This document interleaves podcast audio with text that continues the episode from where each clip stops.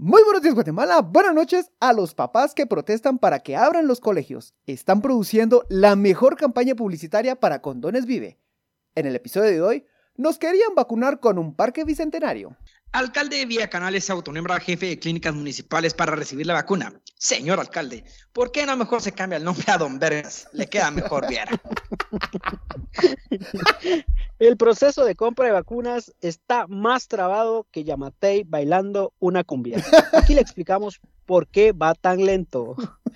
El gobierno planeaba gastar 25 millones en un parquecito en Quetzaltenango. Con ese dinero seguro iba a tener solo lo indispensable. Una laguna con delfines, un hipódromo con dos unicornios y al medio la estatua de un hombre con tapabarrabo bañado en oro. Bienvenidos a este su Chajalele, el único podcast 40% información, 40% risas, 20% mala adicción. Saludos desde Vía Canales, donde dicen que están regalando títulos. Voy a ver si me nombran archiduque o príncipe de tu corazón, bebé. Ah, Qué lindo.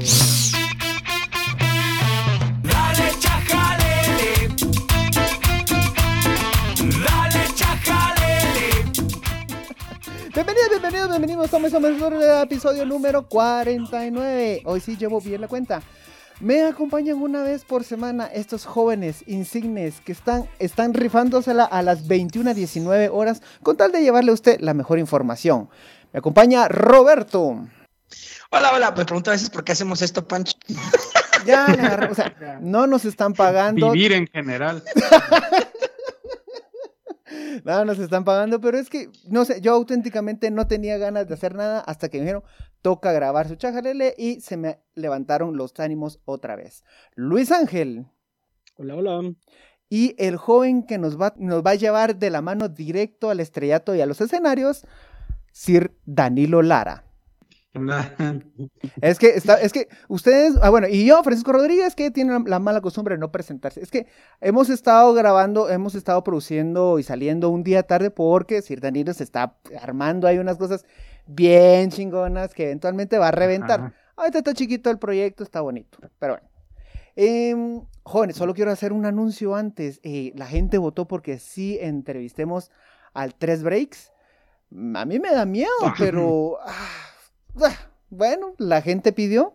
Vamos a empezar a hacer los, los contactos. Luis Ángel, vos tenés el número. Yo eh, hablé con los pat- ah, hablé con no, no, pero lo conseguimos. Pero solo quiero anunciar que, que, que ya tenemos, hablamos con nuestro director de marketing y consiguió el apoyo de esta papelera internacional que nos va a dar varios eh, eh, paquetes de papel sanitario suave.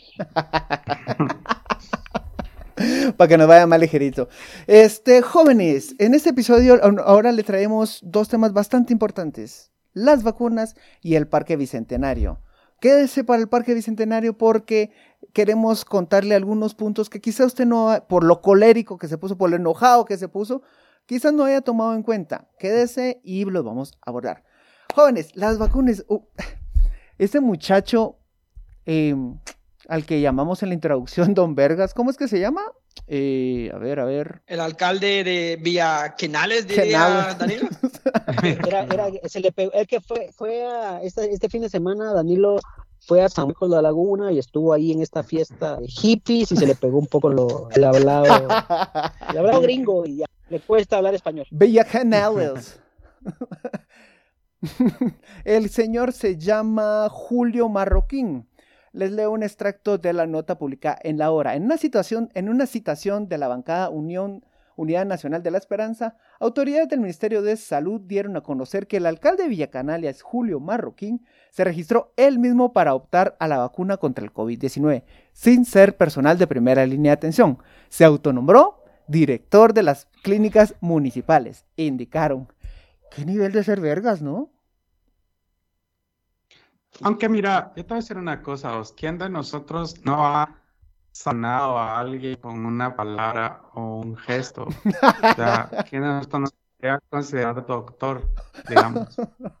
Doctor de armas. Yo sé- No solamente que Chajalele debería, debería nombrarse como, como un, algo así como vocero de, de, de salud pública para la prevención de COVID y, y nos ponemos que somos de primera línea, vos. O sea, mano, Chajalel es indispensable para, para que el país salga adelante. ¿Por qué no nos han vacunado?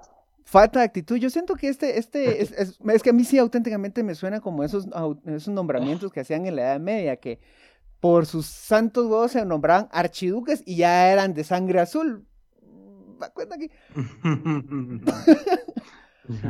Ahora, Bueno, ahora mira, eh, Yo le tengo respeto, yo le tengo respeto porque fíjate vos que eh, yo miro a un Napoleón, Napoleón Bonaparte ahí en potencia, fíjate vos.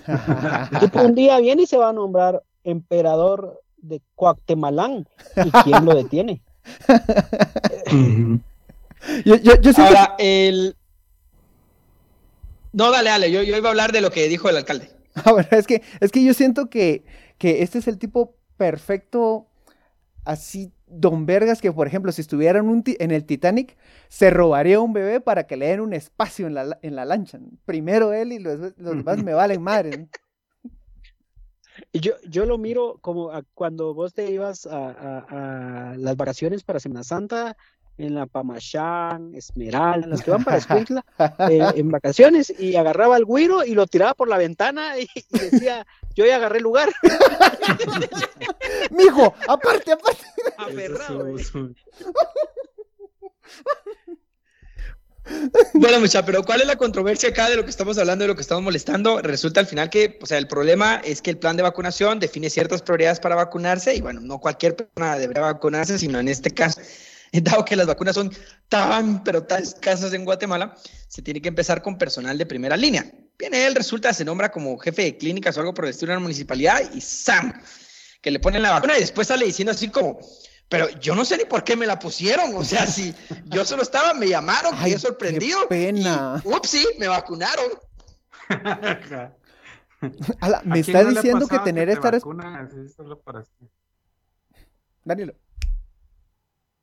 ¿A quién no le ha pasado que te vacunan solo pasiva? Te dicen, vos te, que te puedo vacunar. Dale, va. ¿qué onda? Ahora, muchachos, lo que me queda duda es si vacunaron a todo el consejo municipal o solo fue al señor Sineste, el alcalde.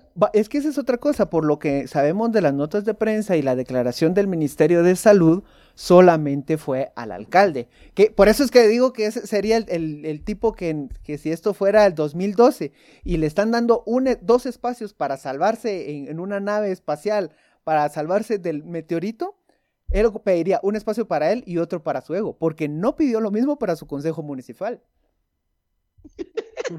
A ver, Mira a ver. vos, ni Neto, Neto Brand se tendrá tanto, pero ni Neto Brand siendo, siendo Neto Brand. Yo creo que- bueno, yo no- Neto, Tres quiebres, Brand, vamos. Neto Brand hizo, Neto Brand hizo algo similar, pero solo que él se nombró director de la policía municipal y por eso tiene derecho a cargar su pistola. No, pero es que No yo creo que Neto Brand no se ha vacunado por el hecho de no cruzar con esteroides. O sea, es una cuestión de salud también. No es sabes, persona de riesgo, pero por los... Eh, no, hay que conocer sus Contra que límites. esteroides de tan mala calidad los de Neto Brambos. Por eso, mire, si va a usar esteroides, compre buena calidad, no, No, sea como Neto Brand. Pero bueno, ya, ya hablando un poco en serio, eh, digamos que ya se ha visto que, qué personas se han vacunado y han dicho que, están en la primera línea. Hay denuncias de todo tipo. A mí me llegaron algunas denuncias a Twitter eh, de personas, de personal, básicamente personal administrativo de Suchitepeques, eh, que se estaba vacunando, que no, no tenían relación directa con pacientes, médicos ya jubilados, la familia del médico ya jubilado, eh, hasta me decían que, que el- un- uno de los secretarios eh, del partido Todos, eh, me pasaron el nombre y todo, pero bueno, no, no, no hay evidencia, pero sí me mandaron fotografías de personas que en teoría no, no tendrían por qué estar siendo vacunadas. Esto ya nos recuerda que, que, y traigo este tema de los militares, que también fueron vacunados y que no debieron haber sido vacunados. Para ¿Cuántos fueron vacunados? Es que eso es lo interesante, ¿sabes? ¿Sabes? ¿Tenés idea de cuántos vacunaron? No, no.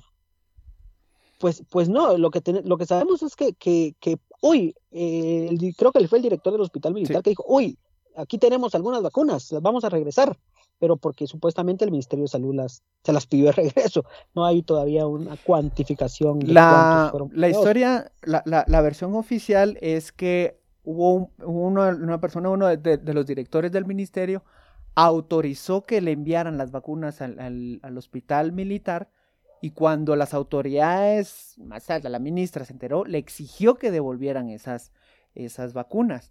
Mientras tanto, pues tampoco es que le podían pedir que le regresaran las vacunas que ya habían administrado. Y No, lo- pues, mi- mire, devuélvame la vacuna que ya le pusieron, por favor. Miren, me puede escupir en este frasco. No, ahora mucha, hablemos de- del mal manejo del gobierno de la, eh, de la pandemia o en general, bueno, la poca transparencia o a veces hasta la poca cultura Solo, que so- tiene de datos. solo quiero, solo quiero agregar ahí un, un dato respecto también al, al instituto, de al, al hospital militar. Eh, es que es bien contradictorio el hecho de que exijan la vacuna cuando durante lo más duro de la pandemia, más bien cuando había más miedo durante la pandemia, cuando exigían, cuando era necesario albergar más personas, el instituto, el, hospital militar se negó a recibir pacientes críticos y lo único que hizo fue habilitar un espacio, un anexo para 200 personas, únicamente pacientes leves y asintomáticos. En mucha gente que la institución decía que ellos no están obligados a dar este servicio, cuando en realidad ese año tenían asignado un presupuesto de 130 millones de quetzales del Estado. Por tanto, sí es un- una, una institución eh, que, que- que debe responder a los intereses de la sociedad. El IX, que, pagamos todos los contribuyentes, fue de los primeros que abrió esa línea, porque el, el hospital militar no lo hacía. A mí me una pregunta, una pregunta. El, el Instituto de, de Previsión Militar, o sea, ya, porque para empezar es una cosa bien No, pero, pero el hospital militar, el hospital militar. Ah, el hospital Sí, militar. es perdón, hospital el- militar. Sí. El hospital, el militar está abierto al público. No, No. pero recibe fondos, risa. públicos. Alguna mara en redes sociales que ponía cuando alguien eh, decía que, que chao, que gacho que los militares están agarrando las vacunas y había mara que defendía diciendo, oh, pero si los militares también son esenciales, hayan andado eh, transportando cosas. Entonces, como, mano, a los que van a vacunar no es a los cabos esos que andan cargando. Es a unos veteranos que se retiraron en el 92 y que quieren estar vacunados para irse a estar toda la tarde a café barista y molestar a las meseras. Yo lo que lo que veo sí es es cuando se abrí, cuando se dijo que había que recibir el hospital militar fue un, para ellos, no sé si ustedes se recuerdan, pe- pero había un- se pusieron furiosos de por qué ellos tenían que abrir los, los militares y familiares de militares, que por qué ellos tenían que abrir el hospital militar a, la población si ellos pagaban y tenía un poco de razón, digamos, porque tengo entendido que pagan, pero también había dinero de- del gobierno central, uno. Y dos, entonces ellos de buena gente armaron unas champas, unas galeras eh, de esas que puedes encontrar abajo del puente Belice, a un costado, y dijeron, los que quieran venir, vengan. Pero era como, como, pues, sin denigrar al perrito, pero había como era una, carra- una casa de perro de finca donde la gente iban a recibir. Y entonces a mí sí se me hace bien mala onda que, digamos, que en el momento de que tenían que apoyar a, pues a la, población, ellos se pusiesen en ese, en ese, haciendo esto que, que de verdad no llenaba las condiciones. Pero cuando vienen las vacunas, ahí sí saltan primeros a recibir y a tener. Entonces, ya lo sabemos, ya sabemos el despilfarro que es el ejército y, pues no es un ataque, bueno, sí es un ataque. Sí. no es un ataque, pero... sí, Yo, o sea, yo sí les voy a decir algo, mucha. A mí me queda dudas, o sea, si realmente, o sea, si, si legalmente, o sea, sí tiene que atender al público, no el hospital militar. No me queda claro te lo eh, el pongo... funcionamiento como es. Te lo pongo así, la prioridad son los militares, pero durante lo, la- lo más grave, de, lo- durante los primeros meses de la pandemia, le dieron atención al presidente del Congreso, Alan Rodríguez, que no es precisamente la persona que ni físicamente ni, ni, ni legalmente está vinculado al, al- al- Al al ejército. ejército. No es así como que llegó todo mamado y dijo, usted seguro es, usted seguro es, es militar porque está en excelente condición física. No, o sea, sí le dieron prioridad. La pregunta es por qué a él sí. No, claro. Mire, mucha, algo, porque muchas veces hablamos un montón de pajas y casi no hablamos de cosas eh, reales. Eh, fíjense que me, Gracias me puse ahorita a, a curiosear, me puse a curiosear el Plan Nacional de Vacunación. No sé si ya lo han leído. Eh. Yo ya lo leí. Ajá. ¡Qué pajas! ¿Cómo van a creer? Son como 40 páginas, no lo iba a leer. Pero, A pero me metí a verlo y solo para así tener la idea de, bueno, ¿quiénes son los grupos ahorita se- según el plan de, vacunación? El primer grupo, grupos priorizados 1A, El, son el plan de trabajadores. nacunación. Entre más, en- según las fases de volverte naco. Perdón, chistazo, chistazo. Dale, Bueno, dale. no, eh, lo primero son trabajadores de establecimientos de la salud que atienden a pacientes de COVID, eso es lo primero. Después, trabajadores de establecimientos de salud no incluidos en, en la fase anterior y comunitario de apoyo, incluyendo comadronas, promotores de salud voluntarios y terapeutas mayas. Eso, ese es el primer, o sea, la- son las primeras fases. 1A, 1B. Después, estudiantes de ciencias de la salud y afines. Eh, después, 1D, y aquí vienen para tocar un poquito el tema del ejército y de la policía, cuerpo de socorro, bomberos y paramédicos de ambulancias, incluyendo, ah, no, no, no está, perdón, muchas, solo son cuerpos de socorro. Eh, 1E, personas internadas en hogares o instituciones. 1F, trabajadores del sector de la salud administrativos. O sea, sí, digamos, dentro de los primeros en, el plan de vacunación, sí está el personal administrativo de, salud, después de haber terminado los otros. Ujú. Después ya entramos a la segunda fase, que son adultos mayores de 70 años. Después, 2B, adultos de, de 50 a 69 años. Y después ya entramos a la tercera fase, 3A, trabajadores del sector seguridad nacional, incluyendo PNC, PMT, militares y personal del sistema penitenciario. O sea que sí, hablando un poco de los policías y el ejército, digamos que no O están sea, tan lejos. No, no, no, pero es que, es que eh, no se han terminado de cumplir las... Eso, eso lo hicieron en Ah, las no, primeras claro. semanas y, no- y Nosotros- se brincaron las fases. Y segundo, me- ni siquiera mencionaste en la fase en las que estaríamos nosotros. Vos no aparecen. Ah, o sea, yo- Ah, yo- sí, sí, sí está. Es la 4B. O Es sea- la 4B. o sea- Adultos de Ah. 18 a 39 años. O sea, me está- Oigan. Me estás diciendo que sería lo mejor que podemos hacer es caer, caer en, la, en la cárcel para que nos vacunen. Ah, básicamente. Pues, subimos uno, dos, tres, cuatro, subimos cinco fases. y no, y no, y, y no es mentira, ya, ya llegará el chisme de- sobre esto, pero eh, est- esto me recuerda a la película de Netflix, ustedes no sé si, si la vieron, se me fue el nombre, donde va bajando eh, la estructura de la comida.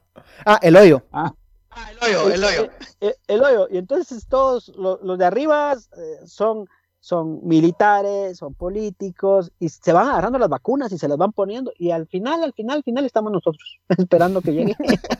Sí. Ahora miren, solo para, para ver mucha, eh, trabajadores registrados en las municipalidades. Ah, no, pero son los que prestan servicios esenciales de electricidad y agua. Algo bueno del Plan Nacional de Vacunación es que no le, o sea, no se dieron privilegios a funcionarios públicos, ni, ni Cosita. algo alto estado. algo, algo bueno del plan es que no se está respetando. Ah, no, claro, claro, pero pues por lo menos no lo pusieron en papel, va, mucha, o sea, hay que, hay que concederles eso por lo menos. Pero hablando de Por eso es que- papeles por mal eso es- planificados. Por eso es que el alcalde de Villacanales lo hizo, mira vos, porque como no lo tomaron en cuenta, él lo que hizo fue un acto de justicia. Se llama De empoderamiento. Fue, fue un acto revolucionario ese, mira vos. A la solo quiero decirles que sí estamos jodidos para que nos llegue la vacuna. Hola público que nos escucha, si tiene esperanzas de ser vacunado, pierda toda Ah, ya. esperanza. Ya, no, Ya, no, no, bueno. no. Siguiente, next. Siguiente tema, el Parque Bicentenario. Se fue el parque. Yo que estoy en Shell ahorita en este momento grabando, yo sí estoy triste por mi parquecito. Pero le voy a explicar por qué. No es, no es porque yo es- auténticamente hubiera estado ilusionado con que gastaran 25 millones en un, en un parque. Eh, lo le ponemos en contexto en el alcalde de Quetzaltenango, o más bien la corporación municipal de Quetzaltenango, dirigida por JF López, comentó, hizo un, eh, donó el terreno del zoológico de Quetzaltenango para que el gobierno central construyera el Parque Bicentenario. Y la obra iba a tener un costo aproximado de 25 millones de quetzales. Muchas personas empezaron desde el sábado y domingo a que- quejarse y a, y a decir que esa no era una obra necesaria. La presión fue tanta que el gobierno emitió un nuevo comunicado diciendo que suspendían esa obra, pero que la iban a hacer en otros municipios. En otro lado. O sea, se la. Se la pendejeado, mano. que- vos. A ver, a ver, a ver, esa, esa- esa actitud es, es así como bien de berrinche, es así como, tené, no, fíjate, no, no lo quiero, entonces te lo doy a tu, a tu hermano. O sea, y entonces, Ajá. no, o sea, se, se está viendo que te lo están quitando y que alguien más lo va a disfrutar, no solamente lo están replanteando. Eso es manipulación y eso es, eso es culero. Ahora, yo sí te voy a Y decir, en don este Pancho. otro parque que hagan no van a dejar entrar gente de Shell. Ah, Muéstrame su certificación de nacimiento o su de de residencia, donde vive. No puede entrar si viene de Shela. No, ahora mire, mucha, yo sí creo honestamente, yo sí creo honestamente que aquí hay una, o sea, se le critica al gobierno que el gasto es innecesario, los 25 millones. Bueno, para empezar, yo entiendo que esto ya estaba presupuestado. Sí. O sea, es algo que viene del Ministerio de Cultura. Entonces, no es cierto que ese dinero se iba a invertir en, en educación o en salud, en manejo de la pandemia, estaba destinado para el Ministerio de Cultura. O sea, entonces, si la gente no está conforme con que el Ministerio de Cultura tenga 25 millones para invertir, entonces, bueno, que le reduzca el presupuesto simplemente y, y entonces, ¿para qué existe el Ministerio de Cultura? Va? Si no puede ejecutar finalmente nada. Y aquí realmente sí mi opinión al respecto es que también y, el, sensacional- el sensacionalismo de los medios de comunicación y todo el rollo, a Oh. mí nadie me presentó un estudio que dijera que presupuestariamente estaba desfinanciado el proyecto. En- de hecho, en, en- hoy sí voy a salir a defender con, con capa de espada al gremio. No fueron, no fueron los medios de comunicación, fueron estrictamente las redes, que es algo que, que yo estuve preguntando por muchas personas, por muchas partes. ¿Ya saben cómo va a ser el, el, el, el, eh, el parque? ¿Tienen idea de cuál es el diseño? Es que estaban diciendo que, iba a botar árboles, que iba a botar el, el gra- eh, toda esta área verde, pero auténticamente no sabíamos cómo iba a ser. Claro, JF no se caracteriza precisamente por ser el amigo de los árboles y lo único que sabe hacer en esta ciudad son nichos de cementerio. Pero si vos, vos, Roberto, que has venido aquí a Shell últimamente, te has dado cuenta que se voló un montón de, de árboles. Y el tipo es constructor y lo más seguro es que iba a ser una gran plancha de cemento, pero no nos quedaba claro. Y antes de saberlo, rechazamos el proyecto. Sí, yo Tal vez lo que se yo- rechazó antes de tiempo. Tal vez Yo- vio morir a sus padres aplastados por un árbol y desde entonces juró acabar con todos los árboles que Oh. existan. Mira vos, yo, yo voy a salir diciendo esto y voy a decir, por eso, mira vos, queremos tanto al difunto alcalde Álvaro Arzú. Lo amamos, lo amamos, de verdad, lo amamos porque a nosotros, capitalinos, eh, a nosotros sí nos presentan los modelos eh, de parque que se van a hacer. Y te lo digo porque yo he visto, digamos, los proyectos antes de que se adjudiquen y ya tienen el modelo de cómo van a hacer el parque, de eh, cuánto va a haber de árboles, de cuánto, digamos, en eso que hay que hablar también, eh, si están, está- están bien, porque vos mirás como su diseño, eh, eh, cuánta área verde, cuánta área construcción, y todo lo hizo en todo. Antes de, de adjudicar ya está eso. ¿Cómo, cómo es que le llamaba Taracena? Mira vos, Taracena, eh, el diputado Taracena dijo, dijo un día, dijo en el Congreso, nosotros nos debemos sentir orgullosos porque tenemos al mejor jardinero de Centroamérica. Ese Taracena es maravilloso, muchachos. Ahora, Ahora también, es que, es que también el, eh, ahí lo que, lo que ya eh, aterrizando un poquito el tema, en realidad lo que nos, se da uno cuenta son las pésimas formas para socializar un proyecto. Cabal. Primero, o sea, solo dicen que van a gastar 25 millones, no dicen en qué. Segundo, una de las frases que dijo el alcalde JF, que tampoco se caracteriza por dar las mejores declaraciones, eh, dijo que lo iban a hacer ahí en el, en el zoológico, porque era, era el sueño, porque Ubico así lo había soñado o así lo había querido. Siento que, siento que, ok, imagínense esto con voz de Jesús Verbo no sustantivo, que un día se levanta, se- estaba durmiendo JF y se despertó y dijo, ayer Ubico afinó mi consejo municipal y ag- agudizó mis sentidos. Me inspiró. Papel y lápiz en mano apunto el decreto y me negué a escribir. Porque hablar y escribir sobre Ubico, sobre Ubico es redundar. Sería mejor hacer un parque. Mano, el sueño de Ubico probablemente era hacer un parque y ampliar el zoológico para incluir lacandones también. o sea, si vas a cumplir el, el- el sueño de Ubico, lo vas a hacer bien.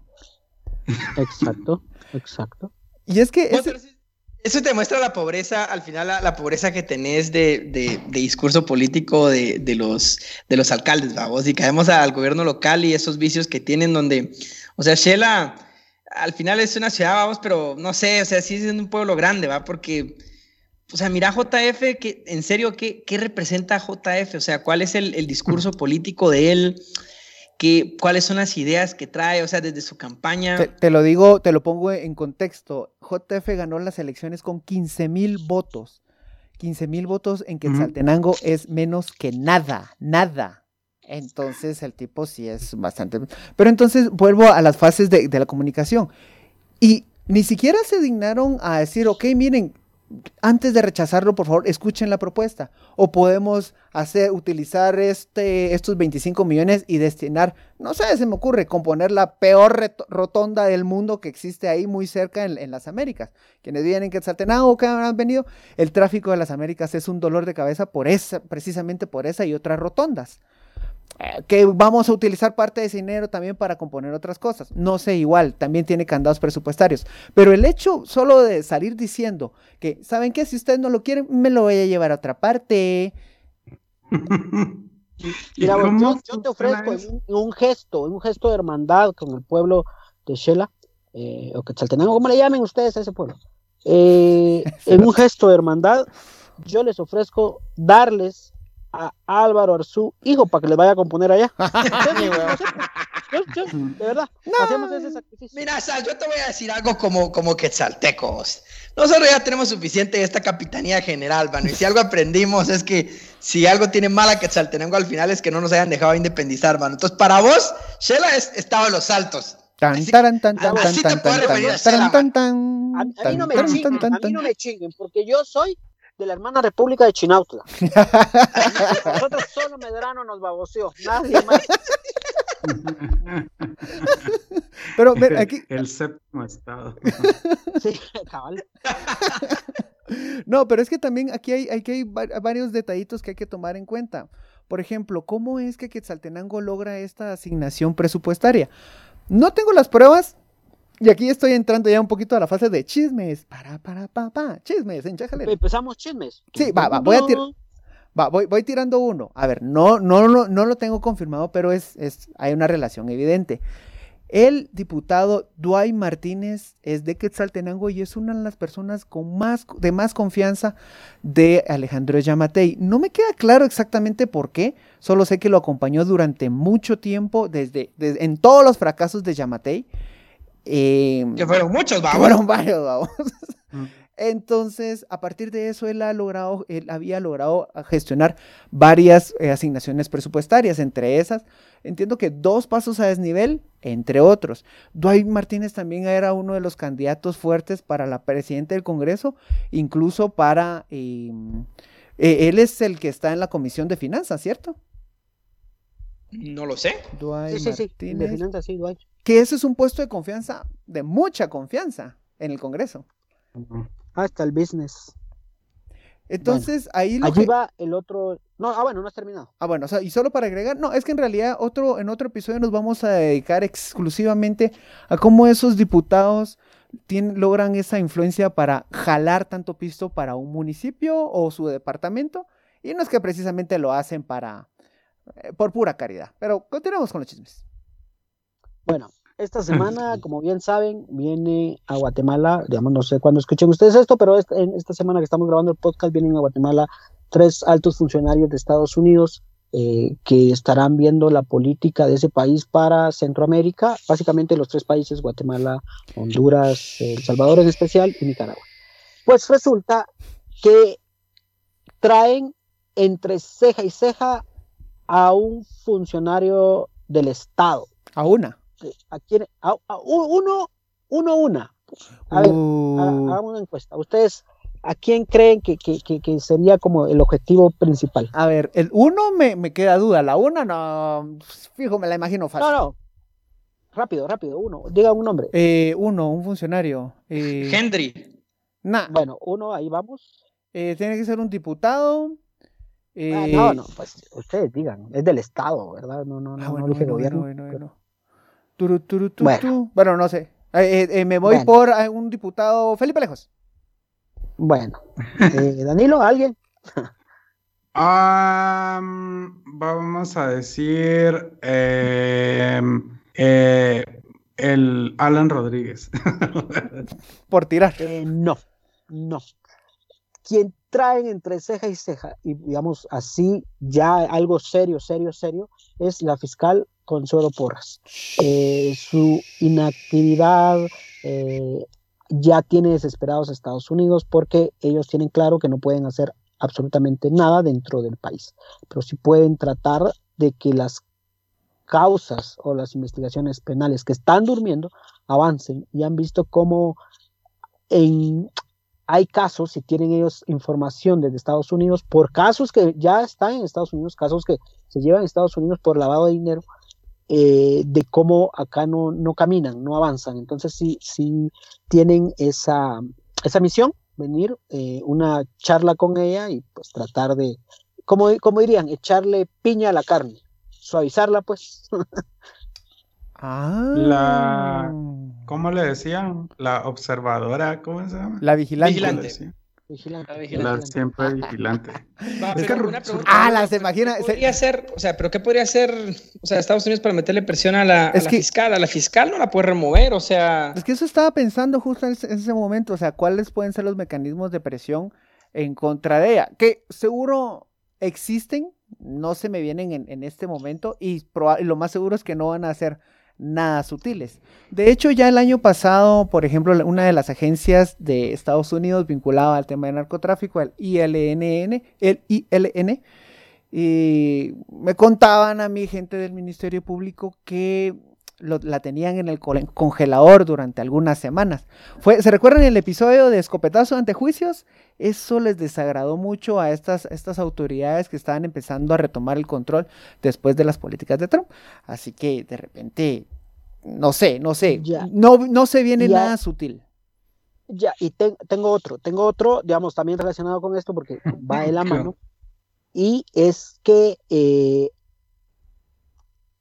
están sopesando, eh, digamos, no solo por Guatemala, ¿eh? Eh, es por lo que está viviendo Honduras, que ya vemos que el presidente es un narcopresidente ya, pues, con serias dudas desde hace años, no, no desde ahora, y de la influencia que tiene Bukele en, El Salvador.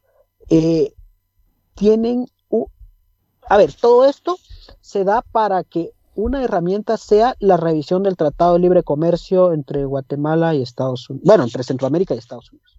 pero ¿cuándo se tiene que revisar eso? Que, que algunas cláusulas que hay, pues pueden revisarlo. El, el Congreso, tengo entendido, el Senado tienen, pueden, tienen estas herramientas para revisarlo. Ah, no, pero solo si, si ya va a vencer algún plazo o algo, o sea, es porque un tratado Es que tienen, mira, hasta donde tengo entendido, tienen algunas cláusulas eh, de las que pueden hacer uso. A ver, Estados Unidos te puede tirar una bomba si le da la puta gana. Así te lo digo. O, sea, ya no están- venir- Ya están cultivando en su laboratorio unos seis gua- guaidos. Ahí le tienen calentando. ¿Quién, quién sería el Los Guaidó guatemalteco? ¿Quién sería? Mira, no, no sé, eh, se nos fue, ya se nos fue, ¿cómo se llamaba?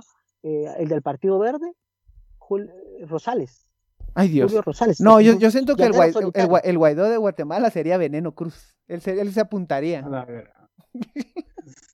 A la ver, a ver, a ver. Yo tengo un último chiste y ya con esto vamos cerrando porque ya se nos pasó un montón la mano. Adivinen a quién dicen que va- vacunaron ya. Spoiler, está en la cárcel. Ahí vienen, ahí vienen. A lejos, Pérez. a lejos. Gustavo Alejos. Así es, y dice que Ah, incluso hasta le dio su reacción la vacuna y lo tuvieron que atender a emergencia, mi muchachito. ¿Sabe por qué, señor? Porque esa vacuna mata virus. Ya solo como un dato para que la gente se lo lleve, ¿cómo puede remover al fiscal general? Lo, lo puede remover el presidente de la República por causa justificada debidamente establecida. Se entenderá ¿Cómo por causa justificada la comisión de un delito doloso durante el ejercicio de la función, siempre y cuando haya sentencia condenatoria. Ay, Dios. Tenemos, no, tenemos, cla- tenemos claro, tenemos claro que por ahí no va la vía. Hay cosas que, que, que escapan de nuestro entender. Y- Misteriosos son los caminos de la embajada gringa, ¿va? Misteriosos son los caminos del águila calva. Con esto llegamos al episodio, al final del episodio. Muchísimas gracias por llegar aquí. Creo que la otra semana no espere episodio. Al rato lo sacamos, pero lo más probable es que no, porque ya urge desconectarnos un poquito más. Eh, igual recomiéndenos, miren que estamos viendo que nos estamos saliendo del cascarón de las redes sociales, de ese que nos tiene amarrados y estamos creciendo y llegando más y más gente. Entre más gente lleguemos, ah, entre más gente lleguemos, más cosas interesantes podemos producir. Por ejemplo, la entrevista con el 3 Breaks. Vamos a hacer los acercamientos a ver si Don Break se anima. Yo espero que sí y va a ser algo bastante interesante. No nos vamos a poner ahí de alfombra para, para que usted no sienta que estamos impulsando a candidatos a, presidente. No, va a ser una entrevista muy bien pulida. Así que muchísimas gracias por llegar al, al episodio. Buenos días, buena semana, buenas noches, mundo. Adiós. Bye. Dale, chacal.